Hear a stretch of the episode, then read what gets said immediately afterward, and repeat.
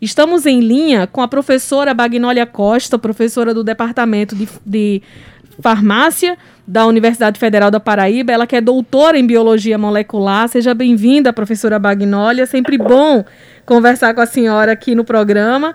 Conta pra gente. É, muita gente está tomando de forma autônoma e muita gente está recebendo receita médica para tomar determinados medicamentos. Como? O que, que esses medicamentos podem fazer no corpo da gente? Bom, boa tarde, Ivna e Marcos e todos os ouvintes da Rádio Tabajara, do programa Fala Paraíba. É uma honra estar aqui falando com vocês para a gente explicar mais uma vez a problemática do uso irracional desses medicamentos. Então, assim, é, desde o dia 15 de junho de 2020, que o FDA, que é o órgão semelhante à Anvisa no Brasil, já decretou e atestou que hidroxicloroquina, azitromicina, é, cloroquina, esses medicamentos não apresentaram eficácia nem para tratamento precoce da Covid-19, nem para o, a, depois que as pessoas adquiriram a doença. No Brasil, a gente tem uma problemática grande, que é com a ivermectina, porque a ivermectina é, passou a ser utilizada como medicamento precoce, preventivo da Covid, e pior do que a cloroquina e a azitromicina, a ivermectina não passou pelos testes clínicos, de acordo com a ética, de acordo com a lei, de acordo com os princípios científicos, para comprovar que ela tem eficácia para a Covid-19. E aí, Ivna, o mais grave não é que a população está se automedicando. Ela não, a população está recebendo esses medicamentos com prescrição médica, porque tanto a ivermectina quanto a hidroxicloroquina passaram a ser medicamentos é, que devem ser dispensados com prescrição médica. Então, muito, muito assustador tudo isso. A Anvisa, ontem, sete meses após o FDA, é, decretou não só a aprovação emergencial do uso das vacinas, mas também é, decretou que não existe tratamento medicamentoso precoce para a Covid-19. Então, sete meses após a, a, a, agência americana FDA decretar isso, o Brasil, via Anvisa, decretou isso ontem. Doutora Bagnólia, é, é, seja bem-vinda de volta ao Fala Paraíba. Obrigada, é, Marcos.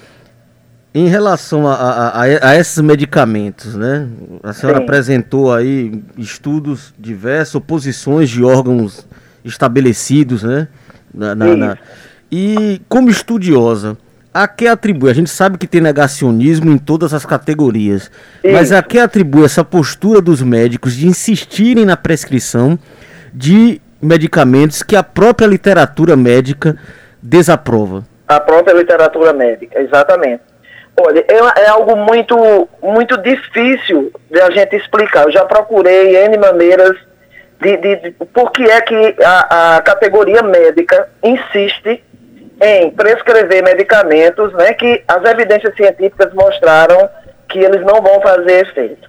Mas tem uma, um lado que quase ninguém lembra, e eu vou lembrar aqui para a população. Nós já vimos vários diretores da, de, de Instituto Butantan, da Pfizer, as, as agências, as indústrias que estão produzindo vacinas, elas vêm em público e elas se dirigem à população explicando o que é que estão fazendo.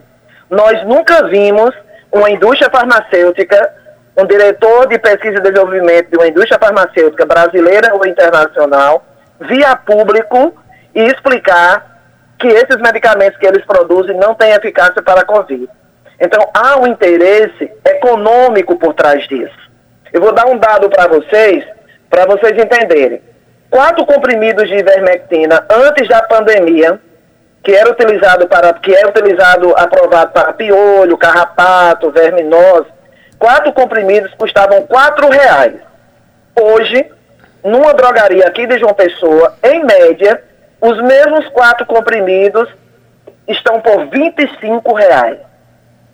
ou seja, um aumento de mais de 600% de aumento.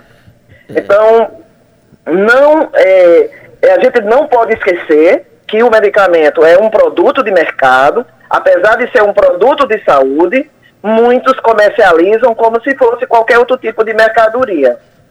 E eu não, eu não tenho provas para a ivermectina, cloroquina e azitromicina, mas a gente tem evidências de, em outros tipos de medicamento que há sim comissão, tanto para balconista de farmácia quanto para escritores, que ganham comissão para prescrever determinados medicamentos. Na minha cabeça, só passa isso, porque não tem explicação científica alguma. Só para vocês terem uma ideia, eu já tive aqui no Sala Paraíba, lá três meses atrás, quatro meses, para a ivermectina chegar ao sangue de um paciente e atingir o coronavírus e, e impedir que ele se replique, seria necessário de 153 a 176 comprimidos de uma única vez por via oral. Então, nunca, jamais, na forma de comprimido oral, a ivermectina atingiria a, a, o local de ação do vírus para poder produzir efeito. Mas mesmo assim, os médicos continuam prescrevendo. Então, de fato, eu não tenho. É uma coisa assim. É surreal. Você, é, como médico ou médica, prescrever esses medicamentos e a população vai seguir, que a população vai seguir seu médico, sua médica, e vai ficar com a ilusão que está protegida. E aí o que é que acontece? As pessoas tomam ivermectina vão para as praias, vão para os shoppings, vão para as festas, achando que estão protegidas. E não estão protegidas. E aí a pandemia só piora. É, doutora Bagnoli, além desse efeito colateral né, da, falsa, da, da falsa proteção, tem um efeito colateral também que estudos apontaram né, em relação ao uso da hidroxicloroquina de outros riscos. Né? Além é. de não ter o efeito da proteção esperada, desejada, ainda tem outros riscos. Tem. A cloroquina e a azitromicina têm um problema seríssimo de efeito colateral, que é sobre o coração, que é já um órgão, que quem tem Covid é um órgão que já tem uma inflamação grave, não? Então, cloroquina, hidroxicloroquina e azitromicina, com, como efeito colateral mais grave, é o, é o, o fato de causar arritmias cardíacas. Então, o que é que vai acontecer? essa população toda que está tomando esses medicamentos vai ser uma geração futura, daqui a poucos meses, de pessoas com problemas, com doenças de coração e com hipertensão. Vamos ter uma legião de pessoas, as que escaparem, né, as que sobreviverem a esse tratamento, vão ter problemas cardiovasculares sérios e, para a cloroquina em especial, vão ter problemas de visão, isso está na bula do medicamento. A cloroquina causa perda parcial da visão periférica, porque esse medicamento se acumula no interior da, das células da retina. E as células da retina são neurônios, e esses neurônios não se reproduzem quando eles são. É, a, eles sofrem efeito tóxico por determinada substância. Então tem a questão da cegueira e tem a questão das doenças cardiovasculares, a hipertensão e a arritmia. Quando uma pessoa precisa de um atendimento médico, é, quando é diagnosticada com Covid e está com, com alguns sintomas, mesmo que não precise ficar hospitalizada.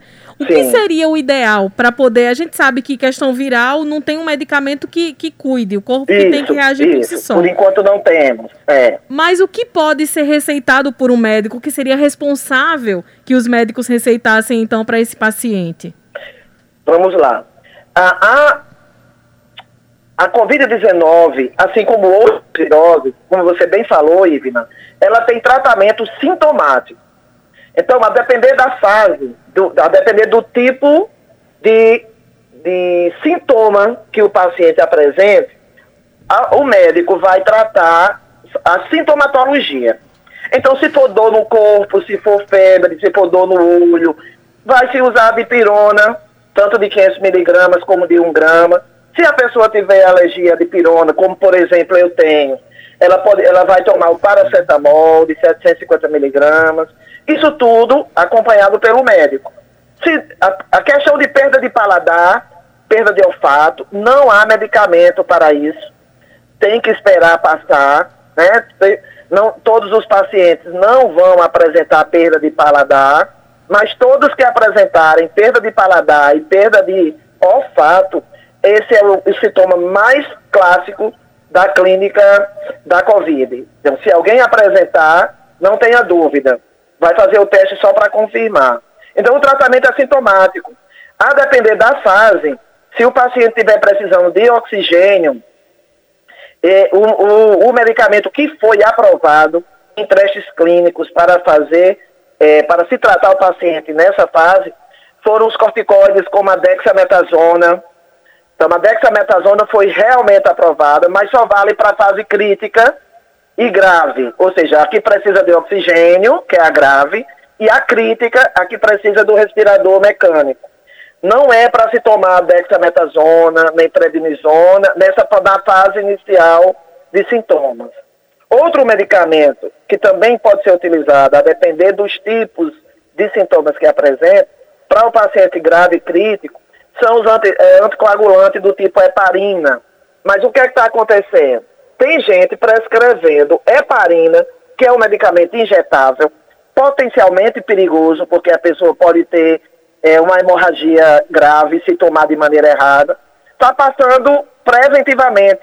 E não, não existe esse protocolo de você prevenir é, uma suposta coagulação sanguínea que vai apresentar é, no, no estado crítico de Covid-19.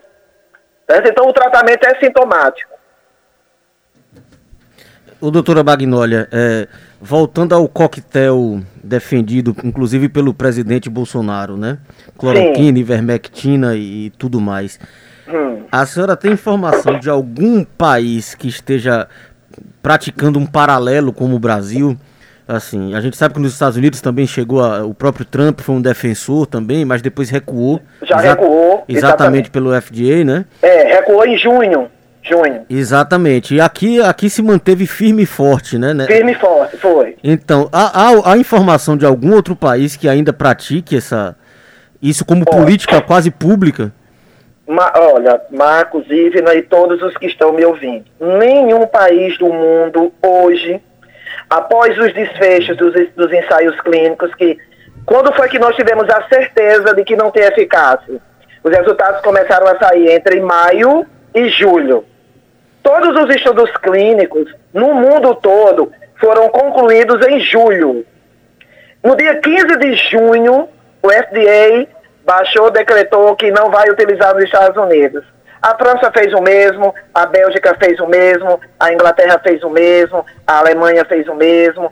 Então, assim, não tem nenhum país que oficialmente tenha aprovado um protocolo com esse chamado kit Covid. Eu tenho até vergonha de falar essa expressão. Essa expressão kit Covid é uma expressão genuinamente brasileira. Nós temos apenas uma, uma, um grupo de um grupo de um grupo não, eu vou falar em uma médica chamada Marina Bucá, que está enchendo as redes sociais com vídeos é, é, defendendo a ivermectina. Essa Marina Bucá é brasileira, mas trabalha na Espanha. Essa, essa, essa médica faz uma, uma divulgação isolada, como se, se intitulando como o protocolo da Espanha, mas a Espanha não tem protocolo de kit Covid aprovado pelos, pelos órgãos é, de regulação daquele país. Tá? Então ninguém, ninguém, olha, a China, que foi onde tudo começou, a França, que foi o primeiro trabalho publicado, que foi esse trabalho da cloroquina e azitromicina, que levantou essa celeuma toda. Só para os ouvintes terem uma, uma ideia, o médico que publicou esse trabalho da cloroquina e azitromicina está sendo hoje julgado, punido pelo Conselho pelo equivalente ao Conselho Federal de Medicina deles, por ter publicado um artigo com conclusões cientificamente incorretas. Só para vocês terem uma ideia. Esse mesmo autor de trabalho, ele pediu à revista que ele publicou para retirar o trabalho da cloroquina e azitromicina da página da revista, porque ele reconhece que errou nas conclusões que, fez, que ele fez em março passado. Aqui no Brasil, a gente acompanhou durante todos esses meses, como a senhora bem disse agora, uma produção muito grande da, de cloroquina aqui no país. Esse estoque todo tem uma validade? A senhora acredita que ele pode ser utilizado para a finalidade a que ele se destina realmente dentro de um prazo? Ou corre-se o risco realmente de ter produzido tanta medicação e, e ter gasto esse dinheiro à toa? Olha, o que aconteceu no Brasil é uma coisa muito grave por parte do governo federal. No dia 15 de junho, quando o FDA concluiu que esses medicamentos não tinham eficácia, no dia 16, no dia seguinte, o governo brasileiro é, coloca o protocolo da, da cloroquina na página do Ministério da Saúde. Protocolo esse não assinado por nenhum profissional médico ou farmacêutico. O, o, o presidente da República não conseguiu nenhum médico para assinar esse protocolo. Por aí a população vai tirando uma base. Nenhum médico, nem os seguidores de Bolsonaro, que são muitos, nenhum assinou o protocolo da cloroquina. Os dois médicos que Bolsonaro pediu para assinar, que eram o ministro da Saúde, os dois pediram para sair. O Mandetta e o Taixe, que não demorou nem dois meses, porque ele se recusou a assinar o protocolo da cloroquina. O que é mais grave? A cloroquina é três vezes mais tóxica para o coração e para a retina do que a hidroxicloroquina o governo brasileiro gastou milhões em cima do mais tóxico, que é a cloroquina. Agora, respondendo mais diretamente à sua pergunta, Ivna, eu não tenho dados é, epidemiológicos nem nosológicos para saber quantas pessoas nós temos no país que tem artrite reumatoide, que tem lúpus eritematoso sistêmico ou que tem a malária. Mas mesmo que eu tivesse esses dados, os reumatologistas não prescrevem cloroquina para quem tem artrite reumatoide, para quem tem doenças autoimunes, como lúpus. Por quê? Por conta dessa toxicidade. O que os, os reumatologistas prescrevem para lúpus, para artrite reumatoide, é a hidroxicloroquina, que foi justamente o que o, o Bolsonaro não autorizou produzir. Ou seja, a, o estoque de cloroquina que o Brasil tem hoje mesmo com o prazo de validade, que esse prazo de validade, em geral, eu não tenho aqui o, o lote para ver, mas em geral não passa de três anos, não há como consumir. Por quê? Porque ele só se destinaria para casos de malária. E malária é uma parasitose endêmica da região norte. Nós não temos malária no, nas outras, assim, é, como, como epidemia, como muita gente doente no, no restante do país. Ou seja, foram gastos milhões de reais do povo brasileiro com um medicamento que é mais tóxico do que o que poderia ser utilizado, e aí provavelmente eh, não teremos utilidade nenhuma. Como a Anvisa é um órgão do Ministério da Saúde, com o que foi eh, decidido ontem por unanimidade, a partir de hoje, o Ministério da Saúde do Brasil se quiser fazer o que manda a lei e a, e a técnica, é para proibir o uso da cloroquina para a Covid-19, porque ontem todo mundo, todo o Brasil acompanhou. Foram decididas duas coisas. Foram aprovadas as vacinas para uso emergencial e foi decretado que não há medicamento para tratar a Covid-19. Então, o nosso presidente e o nosso ministro da Saúde faltam com a verdade em relação a Manaus, dizer que Manaus colapsou porque não fez tratamento precoce. Simplesmente, simplesmente não existe tratamento precoce, tá? Para a Covid-19 até o momento. Doutora Bagnólia Costa, doutora em Biologia Molecular e professora da UFPB, muito obrigado pela esclarecedora entrevista. Né? Então, assim, mas só para tentar descontrair em meio a esse cenário, a gente Sim. pode dizer que o kit cloroquina, então, proposto pelo governo federal, é uma tradicional jabuticaba brasileira, né? Só um fenômeno local, único exclusivamente mesmo, né? Isso fenômeno local, é fenômeno brasileiro. Não existe esse kit em nenhum outro país civilizado. Não existe. Porque hum. os outros países seguiram a ciência. Até os Estados Unidos, cujo líder não seguiu a ciência, já se convenceu em junho que não tem. E olha os Estados Unidos, né? Bolsonaro segue é, o Trump. Qual é a situação da pandemia nos Estados Unidos? A pior possível. Né? Nós, nós passamos deles agora. Eles eram os, os primeiros no, no, pior quadro e nós o segundo. Agora o Brasil está em primeiro. Ou seja, copiar Trump não funcionou. Pois é. Muito obrigada, professora Bagnólia. Boa tarde para a senhora e bom trabalho. Obrigada de verdade pelo Muito trabalho que a senhora vem fazendo. A gente está sempre à disposição, a UFPB, o CCS, o nosso Departamento de Ciências Farmacêuticas, para esclarecer para a população qualquer, quaisquer dúvidas sobre esse assunto de medicamento. Muito obrigada. E hoje, assim, a gente tem que celebrar. Hoje é um grande dia. Nós, nós já temos a vacina aprovada. Agora é esperar que tenhamos vacina para todos. Muito obrigada e boa tarde.